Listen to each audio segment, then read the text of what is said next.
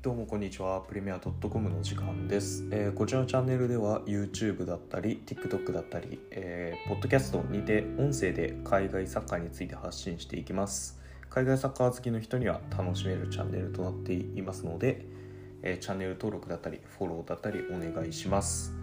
ということで今回は、えープレミアリーグ第11節ウェストハム対リバプールの試合について分析していきたいと思います。えこちらの試合は先日行われまして、えホームウェストハムがリバプールを下しました、え3対2のスコアでした、まあ、リバプールはこれで初黒星となりました。プレミアリーグ初黒星となりました。えまあ簡単に試合、まあ、本当に簡単に言うとまず前半に、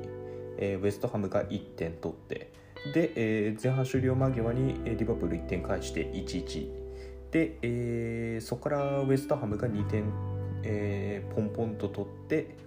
リバプールが1点返すけど追いつけずというようなのがまあ本当にざっくりとした、えー展開ですね。えーまあまずスタメンから振り返っていきますとちょっとウェストハムの方は僕そこまで、えー言わないんですけど、まあ、リバプールのスタメン振り返っていきますと、えーこんな感じです、えー YouTube の方には、えー今写真が出てると思うんですけど、えーいつもとの変更点で言いますと、え最近はセンターバックコナテが使われてたんですけど今日の試合はファンダイクとマティプの、えコンビでした。で、え中盤は結構怪我人が続出してるんですけどこの試合はファビーニョ、ヘンダーソン、チェンバレンの3倍でした。ナビゲーター、エリオットは、えー怪我カーティスも、えー怪我、まあ、目の負傷ということだったんですけどでチアゴは復帰したんですけど、まあ、とりあえずベンチということでであとフィルミーノが怪我をしているので、えートップはジョタでした。ということでそんな感じですね。で試合を時系列順に追っていきますと、えーまず前半3分に、えーウェストハムのホルナルズの、えーコーナーキックアリソンが弾けずに、えー失点しまいしてしまいます。まあ、このシーンについては、まあ、アリソンのに対しての批判の声も結構あったんですけど、まあ、確かにいつものアリソンだったら、えー全然キャッチもしくはクリアできてた場面だと思うんですけどまあ相手前でブロックされてましたし、まあ、失点もまあ仕方ないのかなみたいなところではあります。えーでまあ40分に、えーあのそこからはまあリバプール結構ボール支配するんですけどウェストハムのブロックもなかなか硬くて崩せずで前半40分にアーノルドが直接フリーキックを決めますね、えこのフリーキックは本当すごかったです、まあ、アーノルドたまに年1本か2本ぐらいフリーキック決めるんですけど、まあ、今までのアーノルドのフリーキックの中でも一番いいフリーキックだったんじゃないかなと思います。えで後半に関しましては最初の方互角だったんですけど、えー66分に、えーボーエンが、えーリバプールの中盤のところをもうドリブルでぶち抜いてそこからフォルナルズにスルーパスでフォルナルズが決めると。えーで2対1で74分に、えーコーナーキックからまた、えーズマにヘディングで決められて失点し,、ま、してしまいますでまあその後、まあオリギ入れたり、まあ、チアゴ入れたり南野入れたりとかで、まあ、リバプール攻勢に出てで出るんですけど、まあ、オリギが1点返したのみで、まあ、追いつけずというような形でした、まあ、オリギの得点素晴らしかったですね。オリギたまに出たら結果出してくれるんでありがたいんですけどなかなか継続的にはまあ、結果出しないんで使い方が難しいような選手だなと思いました、えーこの試合リバプールは、えーコーナーキック絡みで2失点ということで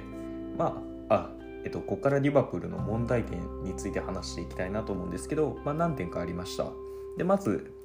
一番大きいのはまずコーナーキックですよね。コーナーキックから今回2失点ということで、まあ、1点目に関しましては、まあ、アリソンのミスみたいなところもあったんですけど、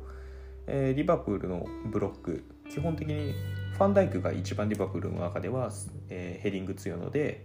えーファンダイクを中央ブロックの中央に置いてますね。コーナーキックの守備の時。で相手はファンダイク以外ファンダイクを避けてボールを入れてくるので例えばファンダイク真ん中にいるのでニアだったりファーだったりを狙ってきます、えーまあその時にリバプールの対応としてはまあゾーンディフェンスをしているのでファンダイク以外のところに来られた時のコーナーキックの対応というのは結構これから鍵になっていくんじゃないかなと思います、えー、今までも何度かやられてるシーン見てますのでね。であとこの試合で言うとリバプール結構攻め急ぐなっていうシーンがありました。えー、この試合ウェストハムはフォーメーションでいうと451のようなシステムでブロック固めてました、えー、4514411まあどっちとも取れるシステムだったんですけどでリバプール基本的にボール持てる、えー、状況だったんですけどまあ、マティプの縦パスだったり、えー、アーノルドの縦パスファンダイクの縦パス、まあ、縦パス結構入れてて、まあ、何度か通るシーンももちろんあるんですけど、まあ、相手がブロック固めてる状態なので結構相手からした待ってるところにリバプールが来てくれてるなっていうそこで取られた場合攻撃のカウンターの起点になってしまいますし現に2点目なんかは、まあ、マネのドリブルが引っかかって、まあ、そこからのカウンターってことで。うんこれは僕の意見としてなんですけど相手のブロック来てる時は、まあ、どんどんね攻め急いでもいいことないのでボール持ってる状態なではリバプール有利なので、えー、どんどんサイドに振って相手を走らせて走らせて空いた時に縦パス出すかもしくはもうサイド振って振ってもうアーノルドかロバートソンをフリーにしてそこからのピンポイントクロスで中の、えー、サラジョタマネ誰かに会えばいいかなみたいなピンポイントクロスで、えー、攻めるというのがいいのかななんて思っています。であとこれはこの試合に限ってなんですけどちょっと選手交代で、えー、ロバートソンのコンディションがこの試合良くなかったのでコンディションが良くないというかプレーが良くなかったので、えー、ツミカスに変えてもよかったんじゃないかなと思ってます。まあ、南の織木2枚出したんですけど正直、えー、マネ・サラ・ジョタに代わって、えー、南の織木が出て得点する可能性というのはまあ高くなってるとは言えないのでそれでいうとこの試合だとロバートソンのパフォーマンスが良くなかったので積み重入れてクロス精度にかけるなんていう手もあったんじゃないかなと思います。まあ、あと2点目のシーンで、えー、ボーエンがドリブルでリバプールの中盤ぶち抜いたシーンで、えー、リバプールチェンバレンロバートソンファビーニョ3枚いたんですけどそこでボール取りきれず、えー、失点する形となりました、まあ、このシーンなんかはえカウンターの起点だったので、えまあカード覚悟で、え削ってもよかったんじゃないかなと思います。まあ、このようなシーンで問題であったんですけど、まあ、リバプールまだ1敗目で、まあ、改善すべき点は多いんですけど、まあ、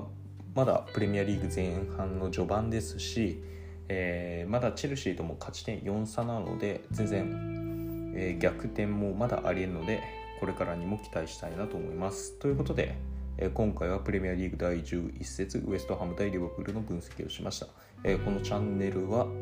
え海外サッカーを中心にプレミアリーグについて話していくチャンネルになってます。よかったらチャンネル登録高評価お願いします。ああとどんどんコメントもしてください。ではありがとうございました。